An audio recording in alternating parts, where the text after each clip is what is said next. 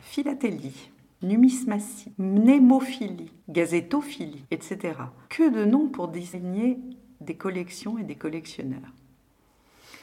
Collectionner semble aussi ancien que l'être humain lui-même, puisque la plus ancienne collection découverte remonte à l'homme de Néandertal. C'était des coquilles qu'on a retrouvées en Bourgogne. On ne dit pas si c'est des escargots. Pour l'art, on dit juste collectionneur.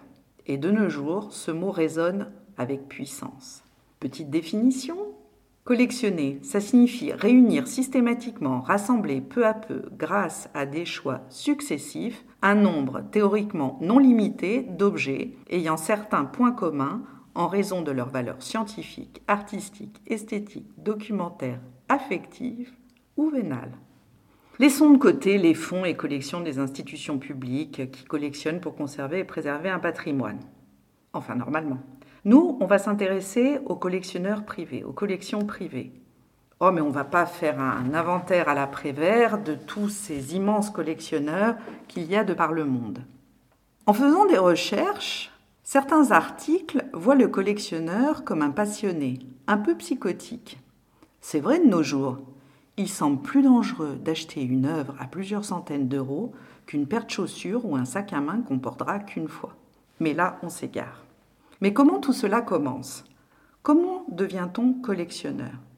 Plusieurs raisons. La rencontre avec une pratique artistique, une émotion, un artiste, une forme. L'envie de posséder, de pouvoir voir jour après jour et renouveler l'émotion en regardant une œuvre. Soutenir des artistes, des créateurs. Comme le dit une jeune collectionneuse, l'achat vient contribuer à la carrière de l'artiste. On vient appuyer son travail. Et si on n'achète pas d'art, il n'y aura plus personne qui va vouloir en faire. Et puis il y a des raisons moins brillantes, la raison économique, car c'est vu comme un placement avec l'explosion du marché de l'art, et la fameuse reconnaissance sociale. Mais là aussi, ne nous égarons pas. La collection, c'est un outil de mémoire qui témoigne de la création d'un temps donné pour le futur. Pour l'art contemporain, il s'agit d'acquérir pour donner à voir, et lorsque l'artiste est toujours en vie, lui apporter une aide à la création. Chaque collectionneur a son approche. Alors certains vont choisir un artiste, une couleur, une pratique, une dimension, une époque, un courant, ou alors le sujet. On va collectionner que des fleurs, des nus. Mais généralement, il y a une disposition, un éveil à l'art de la part du collectionneur. C'est-à-dire qu'il a déjà été mis en contact quelque part avec ce secteur artistique, par sa formation ou par l'éducation en visitant des musées, des expositions. Et puis vient le premier coup de foudre, la fameuse rencontre, ce qui fait que l'on acquiert une œuvre et ce qui paraît alors comme une évidence. La première idée est fausse, c'est que le collectionneur est riche. C'est parfois vrai, mais c'est loin d'être la norme, dit un galliériste. J'ai comme client des collectionneurs qui accumulent des dessins à moins de 500 euros et d'autres qui mobilisent des sommes très élevées pour assouvir leur passion. D'autres disent collectionner parce que l'art est le dernier secteur d'aventure humaine et intellectuelle. Ça serait le seul moyen en fait pour s'échapper de cette réalité.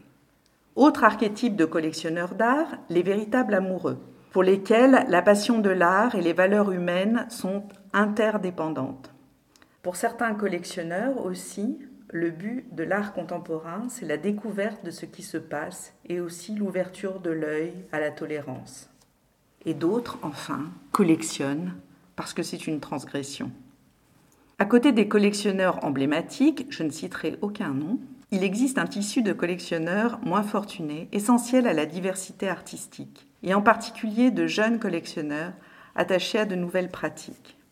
Mais une fois qu'on a mis en place cette collection, qu'on l'alimente régulièrement ou pas, qu'on a décidé de la continuer ou de l'arrêter, il y a un moment où la collection nous survit.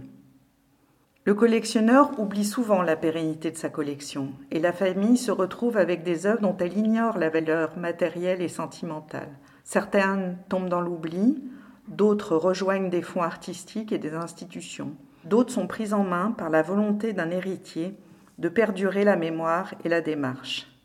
Alors, acheter des œuvres, les collectionner, oui. Car collectionner est de l'ordre du sensible, et toute collection, lorsque l'achat de l'œuvre se fait dans les règles de l'art, doit être vue comme un soutien avant tout aux artistes.